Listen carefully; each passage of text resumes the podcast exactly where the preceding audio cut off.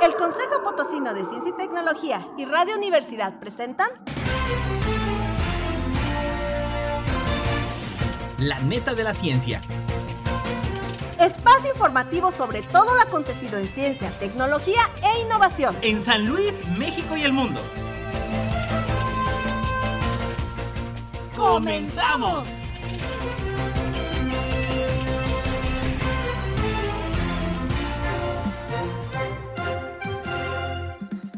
¿Qué tal? ¿Cómo están? Muy, muy buenos días. Bienvenidos a la neta de la ciencia. Ya a mitad de año estamos arrancando en este primero de junio. Ya lo sabes, siga la transmisión a través de Twitter, Instagram y YouTube en arroba coposit y en el Facebook nos encuentra como Consejo Potosino de Ciencia y Tecnología. Saludamos a todos los que nos escuchan a través del 88.5 de FM, 1190 de AM y ya lo sabe todas las emisiones de la neta de la ciencia a través de Spotify, de radio y televisión universitaria. Vámonos con los titulares.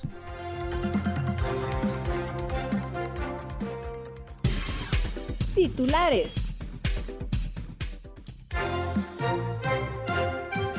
La divulgación de la ciencia en la era bailada. Nuevo Execum 3, una poderosa herramienta de investigación sobre educación. Observatorio chino de rayos cósmicos de alta energía comienza a operar. Vetar la inteligencia artificial no soluciona los dilemas que genera, considera profesor de ética. Alumnos del San José construyen y lanzan un satélite para un concurso de la Agencia Espacial Europea. Ordenador cuántico crea una extraña partícula capaz de recordar su pasado. Lynx, la colmena de la UNAM. Cansado todo el tiempo, podrías tener el síndrome de la fatiga crónica. ¿Cómo conservar el aguacate durante más tiempo? Noticias locales. La divulgación de la ciencia en la era bailada. Por crónica. La sociedad en la actualidad se mueve y obtiene información de manera casi inmediata. La información está disponible en todas partes. La cercanía al conocimiento creado por los investigadores está cada vez más a la mano de los consumidores. Las redes sociales están cobrando una gran importancia para la divulgación de diversos contenidos multimedia creados a partir del conocimiento científico.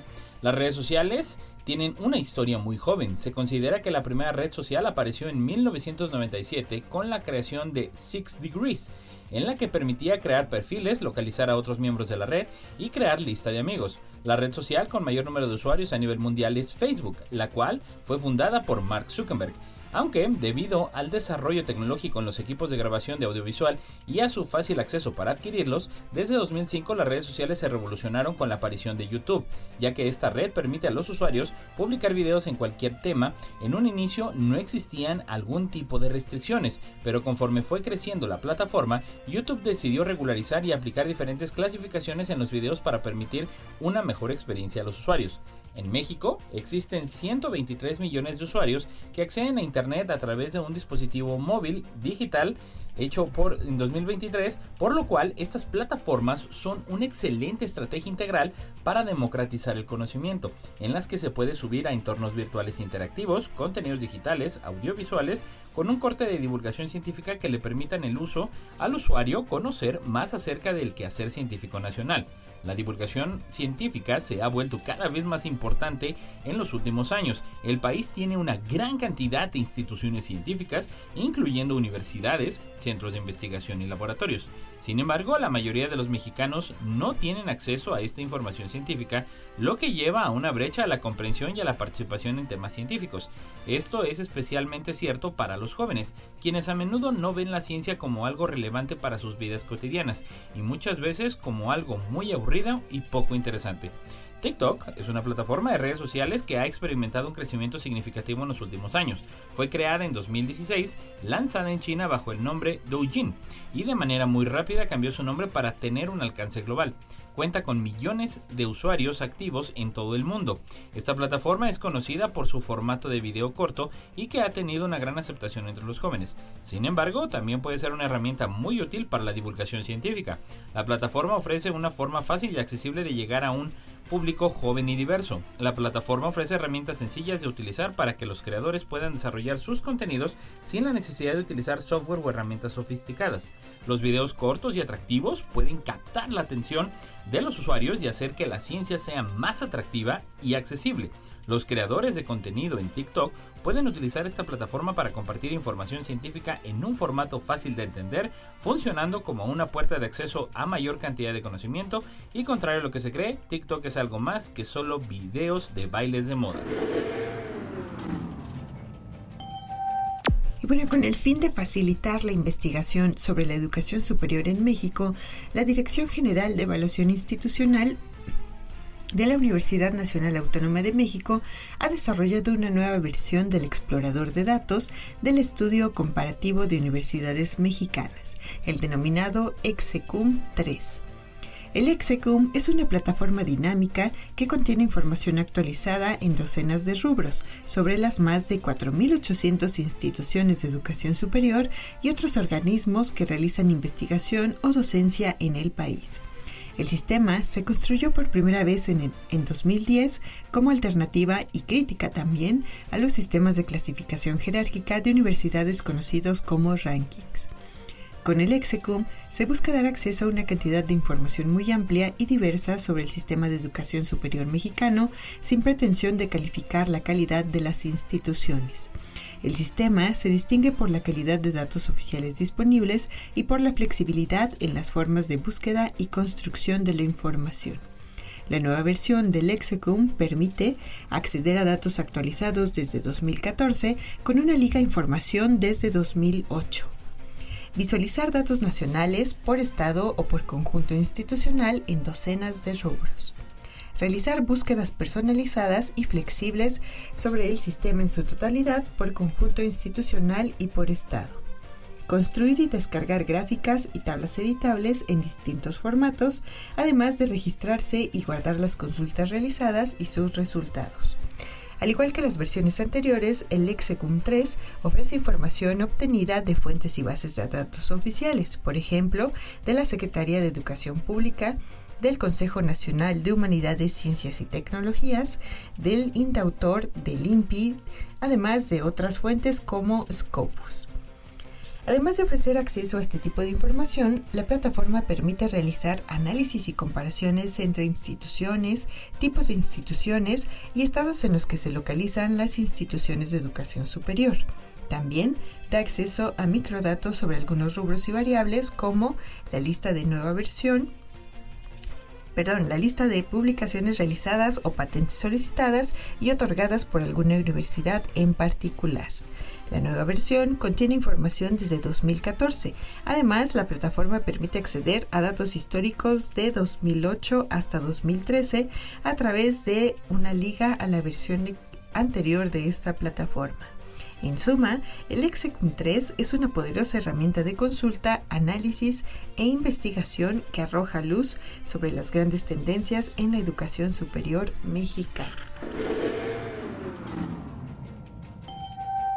Observatorio Chino de Rayos Cósmicos de Alta Energía comienza a operar. Por crónica.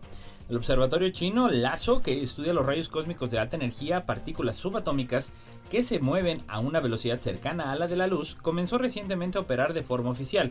Recoge en días pasados el diario local Global Times. El observatorio, patrocinado por la Academia de Ciencias de China y el gobierno de la provincia central de Sichuan, recibió luz verde para su construcción desde 2015. Con una superficie de 1.136 kilómetros cuadrados, se encuentra en una zona montañosa de Sichuan a 4.410 metros sobre el nivel del mar y sirve para analizar la física de los rayos cósmicos, así como para estudiar los orígenes de la aceleración y propagación de la radiación con altos niveles de precisión.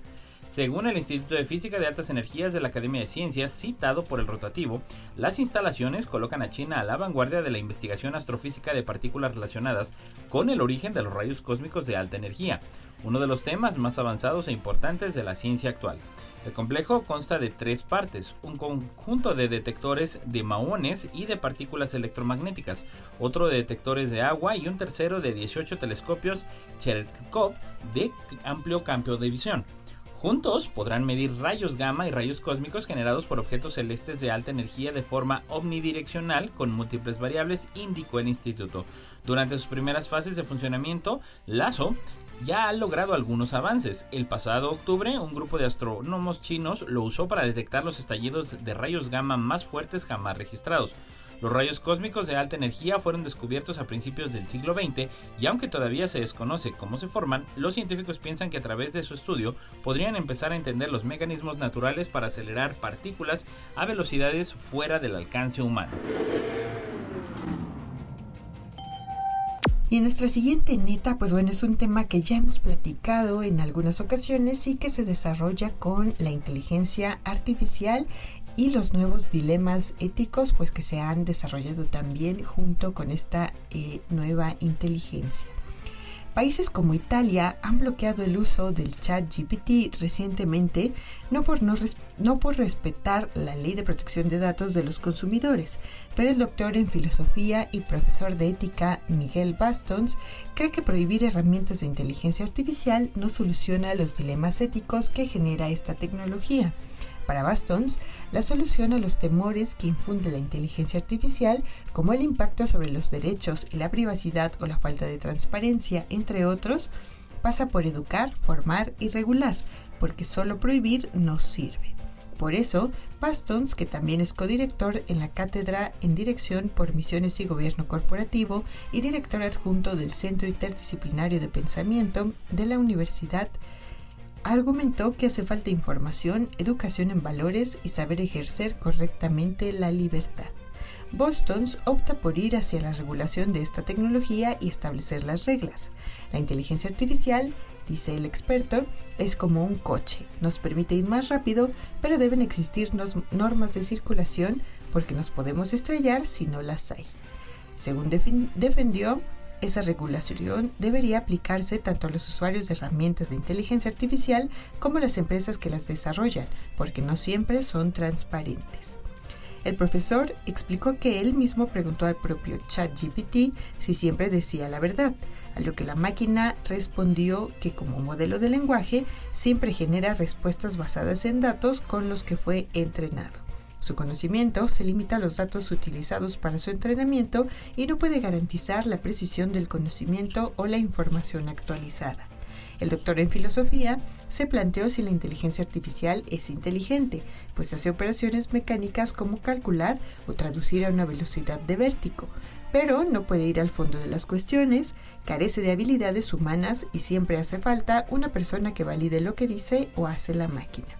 Boston consideró muy importante no confundir la capacidad de redacción de las herramientas de inteligencia artificial con la veracidad de la información que ofrecen, porque el buen redactado aparenta credibilidad aunque los datos proporcionados sean falsos. También cree esencial potenciar aquello que como seres humanos nos diferencia de las máquinas.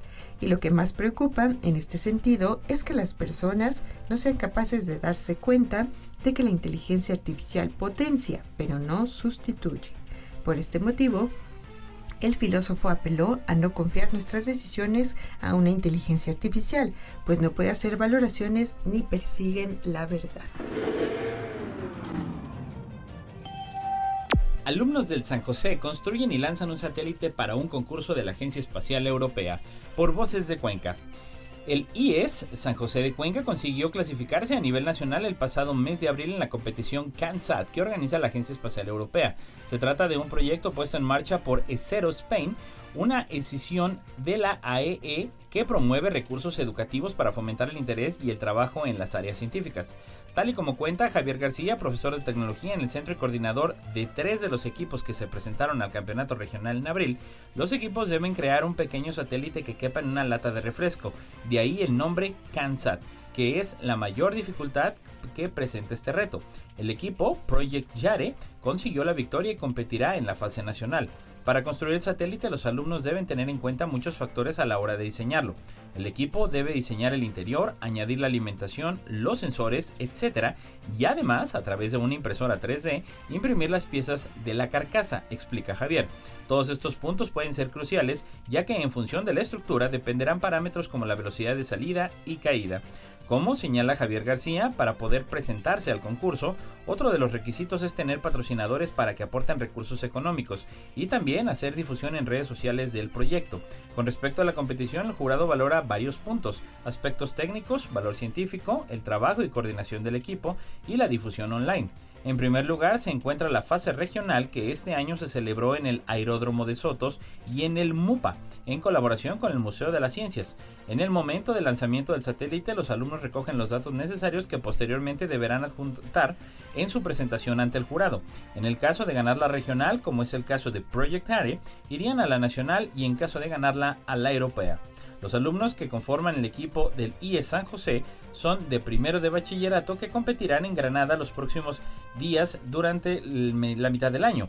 El nivel está muy alto, reconoce el profesor, es la primera vez que se presentan en el caso de Project Care y los veía con posibilidades de ganar, porque ya se han organizado muy muy bien. Además, el equipo cuenta con perfil de Instagram, página web y canal de YouTube y Twitch, desde donde transmitieron el lanzamiento del satélite en directo. A tan solo una semana de la competición nacional, el equipo conquense se encuentra ultimando los detalles para conseguir alzarse con el primer puesto y así poder llegar a la final europea. Y en nuestra siguiente neta, ordenador cuántico crea una extraña partícula capaz de recordar su pasado. Científicos llevan mucho tiempo buscando partículas con propiedades inusuales llamadas aniones, como posibles bloques de construcción de ordenadores cuánticos avanzados. Ahora, la empresa británica, británica Quantinum con su nuevo procesador cuántico H2, afirma haber logrado producir la misteriosa y largamente buscada partícula que puede recordar su pasado y mejoraría el rendimiento de los ordenadores cuánticos en el futuro, según un informe de New Scientist. Los físicos teorizaron por primera vez sobre los aniones en la década de 1970 y según especularon, un grupo concreto de estas cuasi partículas biodimensionales que existen solo en dos dimensiones, era capaz de mantener una memoria similar a la de una cuerda trenzada que conserva el orden de sus hebras cruzadas, guardando una especie de registro de dónde ha estado. Las cuasipartículas, como su nombre lo indica, no son verdaderas partículas, sino vibraciones colectivas que se comportan como si fueran partículas. Así, los aniones intercambiables, a diferencia de otras partículas, guardan un registro del número de intercambios que influyen en su forma de vibrar, lo que las convierte en una forma atractiva de hacer computación cuántica, pero nunca antes se habían encontrado experimentalmente. Ahora, Hendrik Dreyer de Quantinum, Quantinum y sus colegas han sido capaces de crear qubits o bits cuánticos, la piedra angular de un ordenador cuántico y de los aniones de superficie. Los ordenadores cuánticos son una prometedora tecnología que utiliza las leyes de la física cuántica para realizar operaciones y almacenar información, a diferencia de los ordenadores convencionales que utilizan bits para almacenar información. Los ordenadores cuánticos utilizan qubits, que pueden estar en varios estados a la vez, lo que les confiere una potencia de cálculo potencialmente mucho mayor. A pesar de lo prometedores que son los ordenadores cuánticos, los avances hacia una máquina comercialmente viable han sido lentos.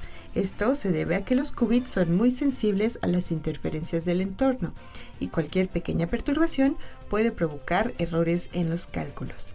Los científicos han estado trabajando en formas de controlar y minimizar estos errores para que los ordenadores cuánticos sean más fiables. Los qubits topológicos se basan en la topología matemática, y tienen propiedades que protegen el estado cuántico de las perturbaciones del entorno, allanando el camino para sistemas de computación cuántica que necesitan una corrección mínima de errores.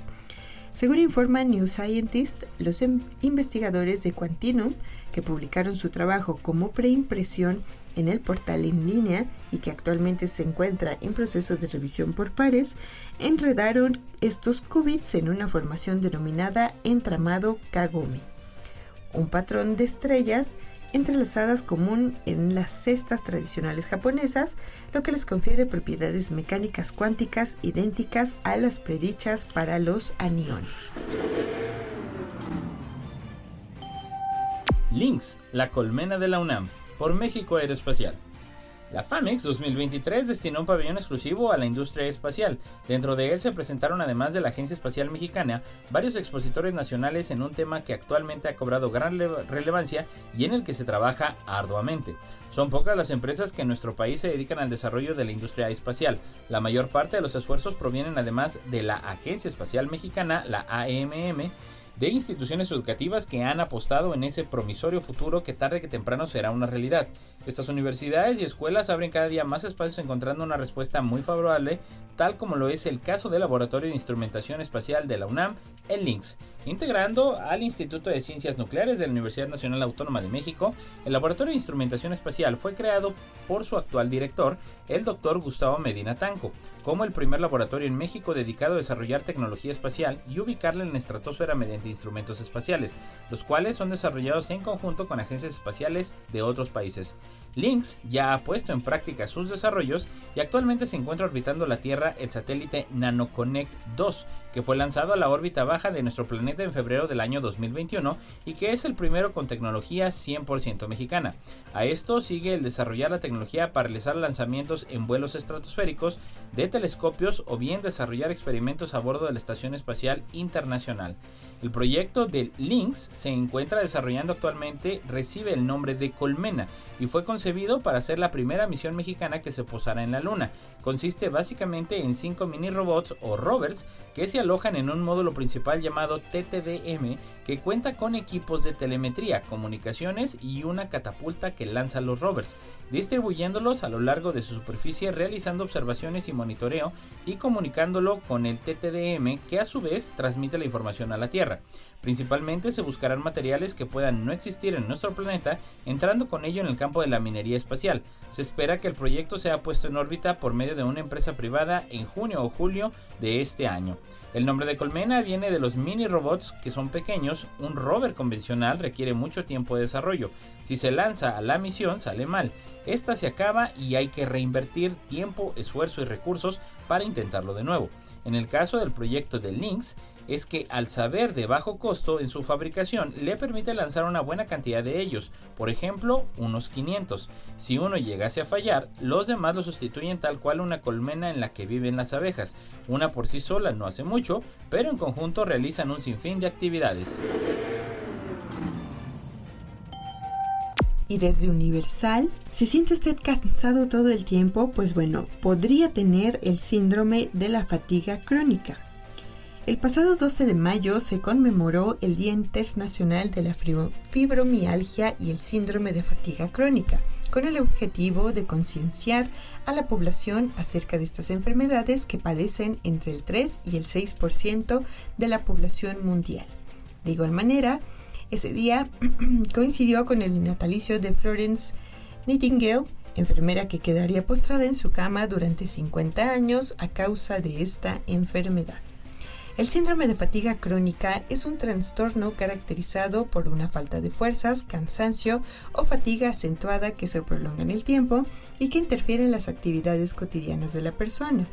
Este trastorno causa fatiga extrema que dura al menos seis meses. Los síntomas empeoran con la actividad física o mental, pero no mejoran por completo con el descanso. Si bien se desconoce la causa del síndrome de fatiga crónica, existen muchas teorías.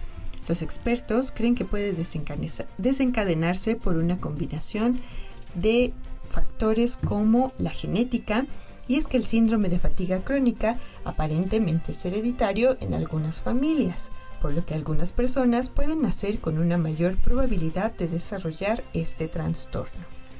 Infecciones.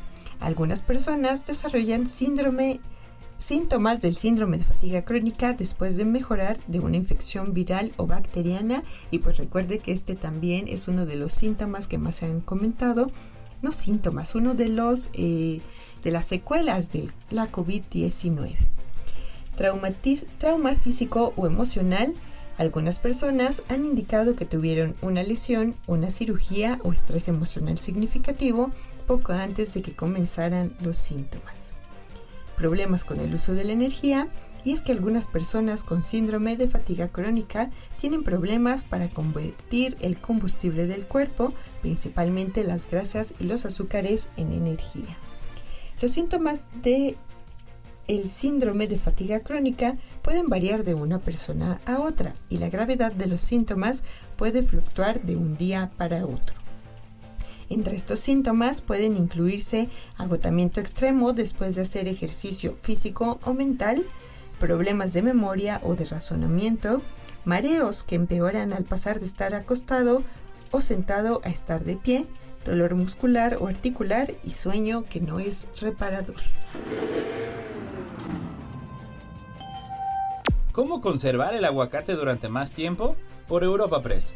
Los aguacates son cada vez más populares, ya sea untados en tostadas, en guacamole o en las ensaladas. Son el ingrediente estrella de muchas comidas. Sin embargo, se trata de una fruta muy delicada que pasa de un verde con textura firme de color al color marrón y textura blanda en un abrir y cerrar de ojos. Ahora, investigadores de la Sociedad Americana de Química han presentado un recubrimiento a base de quitosano que los conserva durante más tiempo. El equipo también ha desarrollado una técnica de imagen para predecir rápidamente su caducidad, tal y como se ha publicado en la revista ASC Food Science and Technology. Para saber si los aguacates están maduros, la mayoría de la gente los aprieta suavemente y una pequeña esponjosidad indica que están ya en dicho estado. Los productores realizan evaluaciones similares para determinar qué aguacates pueden resistir el transporte a las tiendas de combustibles. A pesar de estas pruebas, algunos se estropean prematuramente.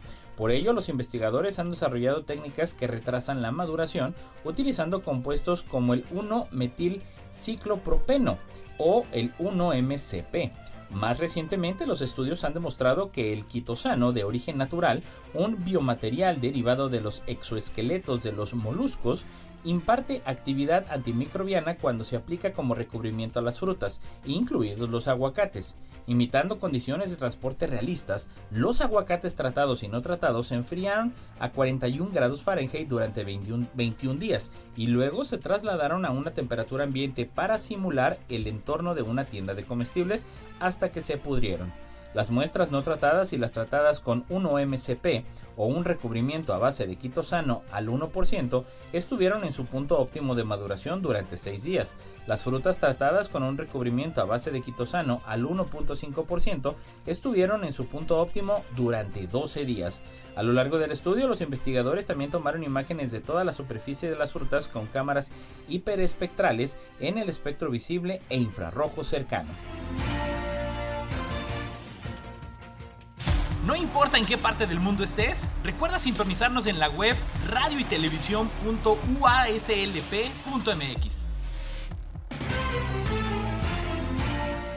¿Qué tal? ¿Cómo están? Pues bueno, ya estamos de regreso aquí en la neta de la ciencia y bueno, como usted ha visto a lo largo de estas semanas le hemos dado a conocer a todos los ganadores de la Feria Potosina de Ciencias e Ingenierías 2023 y que bueno, déjeme decirle que la Huasteca Potosina, la bella Huasteca, los jóvenes estudiantes, los asesores, los científicos, pues bueno, prácticamente arrasaron, se la llevaron esta feria de verdad, lo cual me da muchísimo gusto.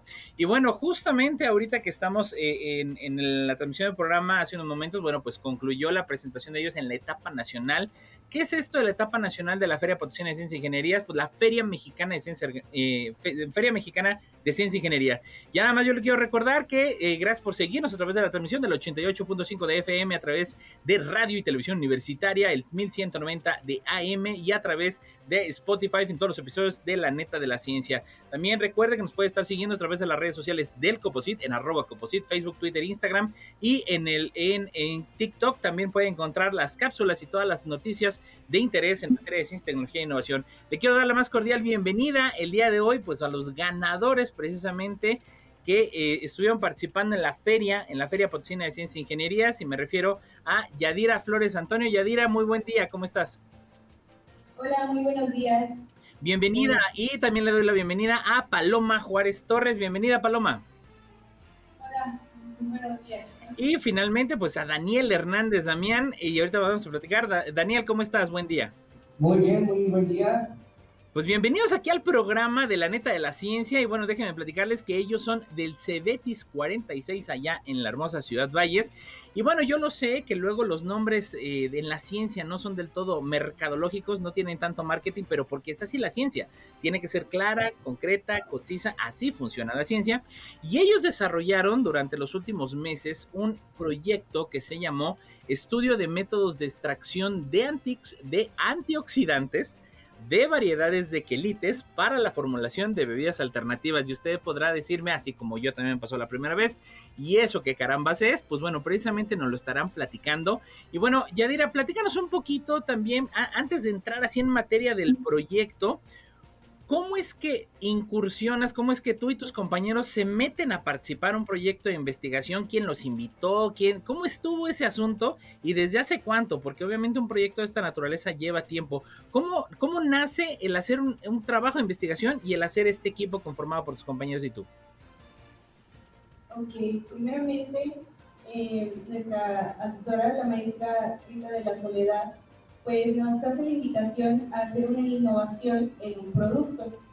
Entonces, nosotros debatimos por bastante tiempo acerca de lo, que podíamos incursionar, investigar, y pues pensando que básicamente hay muchas innovaciones de distintas cosas, eh, es que yo me doy cuenta de que los quelites no son un tema que, que se dé a conocer, pero las personas los desconocen. En sí son plantas silvestres comestibles.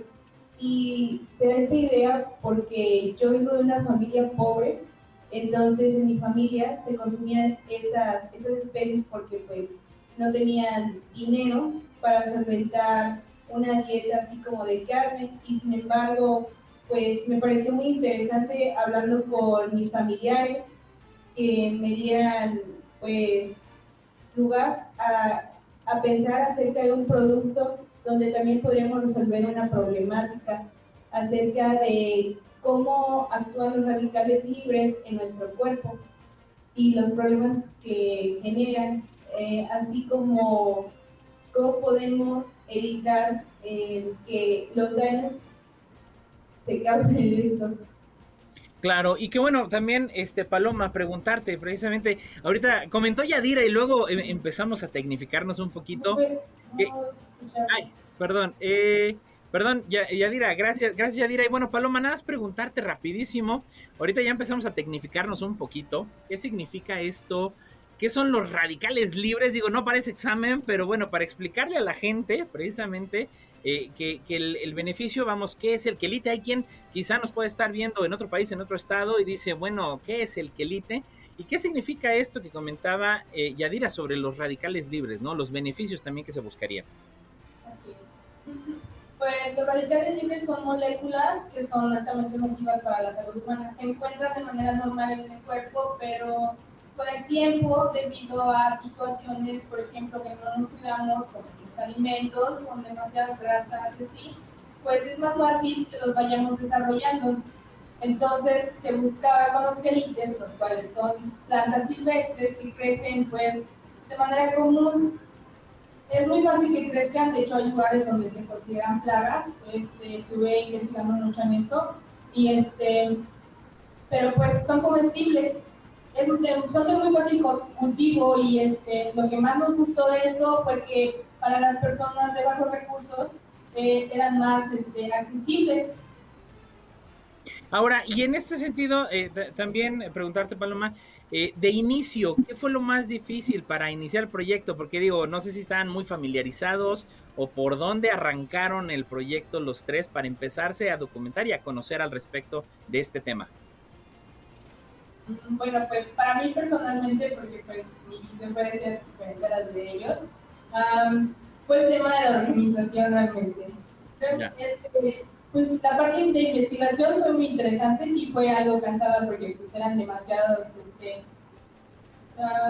datos que encontramos y entonces pues era muchísima lectura, pero estaba muy, muy interesante para mí este, estarlo leyendo.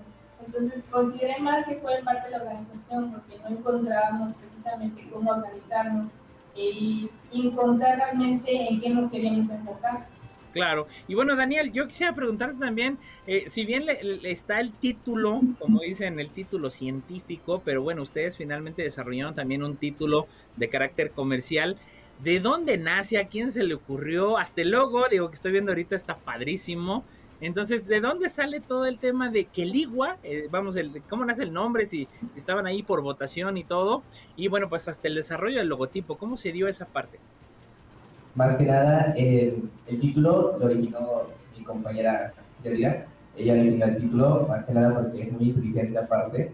Tiene un gran una gran personalidad ella en, toda esta parte de la investigación. En parte, el logo lo originamos entre ella y yo, más que nada por el proyecto de emprendedores íbamos a originar nuestra bebida y por eso se derivó esta investigación.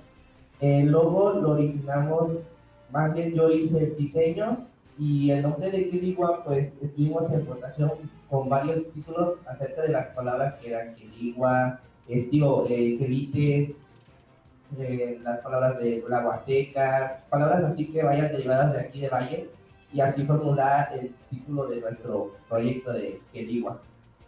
Genial, y bueno, también Yadira, eh, a partir de que ya tuvieron el nombre, el logo, ¿cuánto tiempo les llevó desarrollar este concepto, porque digo, estoy viendo por ahí las muestras, ahí Daniel, si las gustas presentar, este, eh, estoy viendo por ahí las botellas y todo eso, vamos, es todo un proceso desde que se empezaron a documentar, como mencionaba precisamente Paloma, y luego eh, empezaron ya a, aterrizar el procedimiento. ¿Qué, ¿Qué, pasos y durante cuánto tiempo pues les llevó a hacer toda esta investigación hasta llegar a lo que precisamente Daniel tiene en sus manos?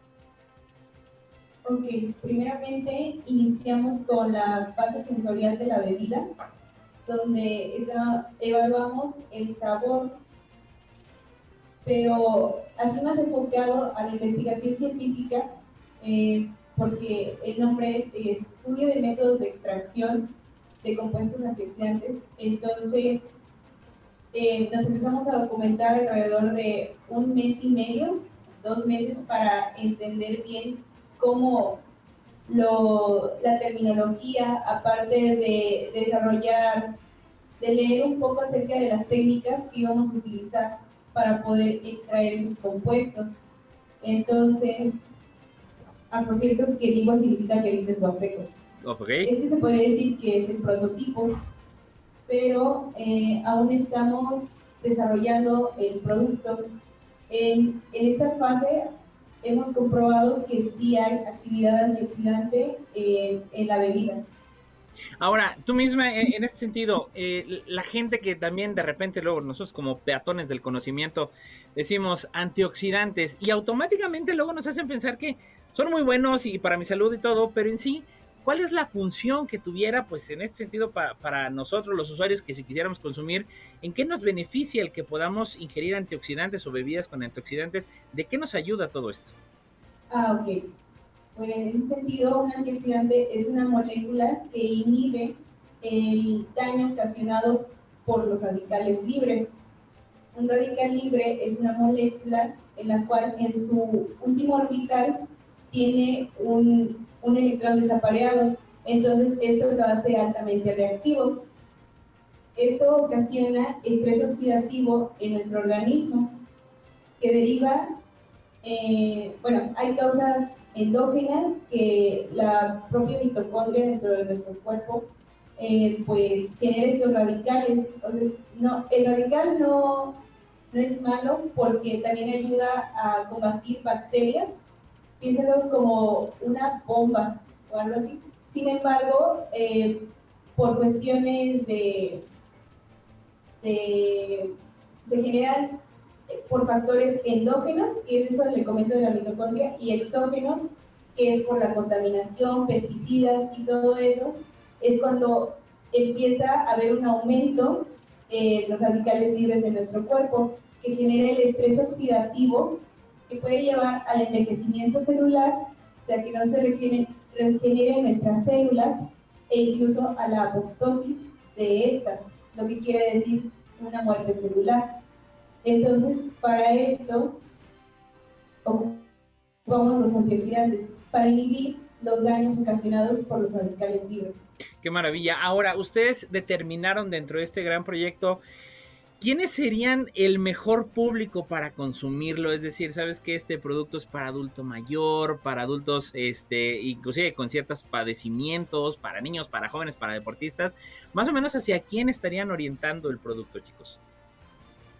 Pues al inicio pensamos que era para todo público porque pues no consideramos que no es algo que genere daños a la salud, puede ser consumido por cualquier persona. Pero va más dirigido al público de mayor de mayor edad ya que pues son los que pueden presentar más problemas a lo largo de, del tiempo. Mm, los van desarrollando y, este, y por eso fueron considerados.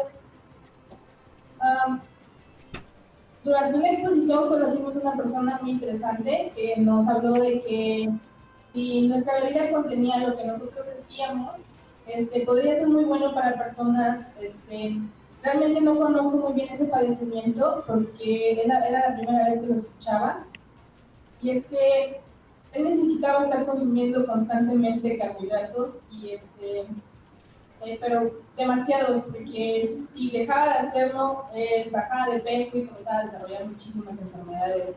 Entonces dijo que era un muy buen proyecto y este me interesó bastante lo que nos dijo ya que pues tomamos en cuenta hacerlo algo parecido al electrolit también o sea para personas que pues lo puedan tomar de una manera común y este pues puedan reducir un poco los efectos de los radicales libres. Entonces, pues el público adulto es el que más considero yo que pues puede entrar en nuestro mercado. Y bueno, en este sentido, tú mismo, Paloma, eh, y, hablando de eso, bueno, pues contra qué tipo de bebidas van, digo, si bien ahorita lo han explicado precisamente antioxidantes, eh, ayuda a, la cuestión del envejecimiento de las células, pero bueno, productos que pudiéramos encontrar en la misma Huasteca o productos de carácter comercial, y, hablando un poquito de marketing, ¿no? De decir, bueno, este, ¿y cuánto vale, no? ¿Dónde pido mi caja de, de Keliguas? Este, eh, ¿contra quiénes van, por ejemplo, en términos del mercado? Digo, y es, es válido, de aquí no importa los comerciales, chicos, pero también, pues hasta en términos de, de, si alguien les dice, oye, ¿cuánto me vendes unas, me vendes unas cuantas botellas? Pues ¿Cuál sería el costo? Entiendo que ahorita es un proyecto en desarrollo, quizá no estamos ya en la fase netamente comercial, ya tienen un logo, ya tienen un nombre, pero vamos, hacia visualizando la posibilidad de que esto se pudiera comercializar, pues en cuánto y también, pues, quiénes son sus mercados, quién es su mercado competidor, ¿no? Bueno, actualmente la bebida, debido a que está en muy poca producción, pues sí es algo elevado el precio, es 25 pesos, pero pues como todo, las pequeñas producciones generan más costos y por eso se plantea hacer una, una producción en masa para que los precios bajen y conseguir mejores propuestas de los vendedores, ya que pues como uno compra por este en muy poca cantidad el precio es más elevado, entonces se, se planteó comprar más producto para poder este, reducir los costos. Claro, y ah, adelante, Yadira, dime, adelante. También me gustaría retroalimentar un poco la visión de nuestro proyecto. Eh, la idea de la bebida antioxidante también es como comparar que uno compra un jugo de mango, pero sin embargo a veces no obtenemos eh, el contenido nutricional, puesto que ya está procesado. Entonces también queremos dar a conocer los gelites y que tengan difusión para que sean consumidos por las personas de manera fresca, puesto que estos pues sí han demostrado que tienen buena cantidad de proteínas, de aminoácidos, de fibra, de vitaminas y de minerales. Y en este sentido, ya dirá, por ejemplo, eh, vamos, también se busca evitar la cuestión artificial, ¿no? Hoy en día ya estamos viendo una tendencia a la sensibilización de estar consumiendo productos, pues ya, ya, ya con menos productos artificiales, ¿no? Porque dicen, es que ya no hay nada natural, ¿no? Bueno, en teoría o es todo natural o no lo es. Pero en ese sentido, ustedes han hecho, hicieron alguna prueba de caducidad, de decir, todavía está bueno, ¿no? Así lo abres, lo hueles al estilo de los que llegamos al refri y abrimos y todavía está bueno, todavía no está bueno. ¿Cuánto, cuánto eh, han visto en términos de las pruebas que pudieron haber hecho la, la, eh, la, caducidad que pudiera tener Keligua? Ah, ok. Bueno, nosotros como conservante utilizamos ácido cítrico. Eh, ahorita por términos de tiempo hemos podido notar que dura aproximadamente tres meses. Genial. Y bueno, también, Daniel, preguntarte, también entraron ustedes a una etapa en la cual, este, pues compitieron precisamente de forma interna, luego de forma eh, estatal y ahorita, pues hace unos momentos participaron a nivel nacional. ¿Cuál, hace, ¿Cuál fue tu experiencia a lo largo de estas tres etapas? Es decir, porque luego hay quien dice, híjole, estuvo bien difícil la, la del plantel y ya las demás bien fáciles, o fue subiendo. ¿Cómo fue para ti esta experiencia conforme fueron pasando a lo largo de las etapas? Bueno, más que nada, pues al principio, pues sí se nos hizo un poco más difícil esta parte, Pero yo creo que en la parte de mi experiencia, en lo que vamos en estos proyectos, eh, va como elevando un poco más y como que se nos está un poco facilitando desarrollar más este proyecto, a lo que vamos pues a desarrollar y mejorar el prototipo que tenemos aquí de igual para poder sacarlo a la venta y más que nada pues como dijo la compañera Yadira, eh, pues usamos ácido, en la, eh, ácido cítrico en la bebida, pero quitamos lo que es el azúcar que se ocupa comúnmente en todas las bebidas de aquí que se venden, ya sean refrescos o bebidas naturales. Eh, bueno, bebidas naturales no porque contienen azúcar y eso ocasiona muchas cosas, eh, enfermedades como la obesidad, diabetes, etcétera, Pero en esta bebida pues usamos eritritol, un azúcar que no ocasiona daños a la salud como lo es. Entonces esta bebida ayudaría demasiado y eliminaría yo creo que a todas las bebidas para evitar que ocasionen enfermedades, ya que la gente por, por el sabor, porque es dulce, no piensan en su salud más que nada como Coca-Cola, que ahorita está muy acá que la Coca-Cola te quita dolores de cabeza, te quita todo eso, pero que igual más que nada te quita dolores de cabeza también, estrés, te quita. Tiene muchas, ¿cómo diría? Propiedades, ¿no? Posibilidades. Muchos beneficios a la salud y pues el antioxidante más que nada, pues para reducir lo que es lo de las células, el de células y eso. Perfecto. Y bueno, Paloma, preguntarte también, eh, eh, ¿cómo decidieron la botella, digo, a veces uno dice, y yo en, proyectos de emprendimiento luego dice, pues este fue el más bonito, el más coqueto, también hay mucha parte a veces de sensibilidad, a veces no hay tanta ciencia y son proyectos exitosos como este que, bueno, ya están participando, ya participaban en la Feria Mexicana de Ciencias y Ingenierías. ¿Cómo definían, por ejemplo, la capacidad, eh, esa botella que dicen, pues esta nos gustó, esta estuvo bonita, esta estuvo coqueta? ¿Cómo fue que definieron la presentación del producto? Pues la botella fue seleccionada por mi compañero Jorge.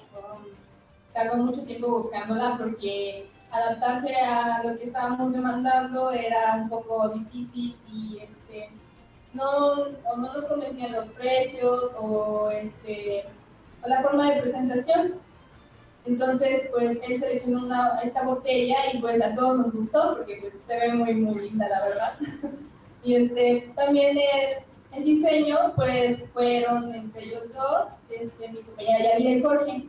Este, más que nada, pues, la idea era de que tuviera una hojita de representación de los élites, este, que no sé si se pueda notar, pero pues tiene una hojita, y este, pues que da representación al, este, al el pegua, como la conocen aquí en Valles, y este, y pues, ah, lo del círculo ya fue como que algo de que, pues, algo le hace falta, no, no sabíamos qué ponerle y pues solamente surgió la idea. Actualmente estamos pensando en hacerle algunos cambios porque pues porque pues le hace falta un poquito de color y la parte del envasado pues también no convence tan bien aún. No, pero en definitiva tiene que seguir mejorando y la verdad mi mayor reconocimiento. Yo quisiera entrar, eh, Yadira, también en ¿qué sigue? ¿No? Digo, si bien, eh, como comenta Daniel, pues esto tiene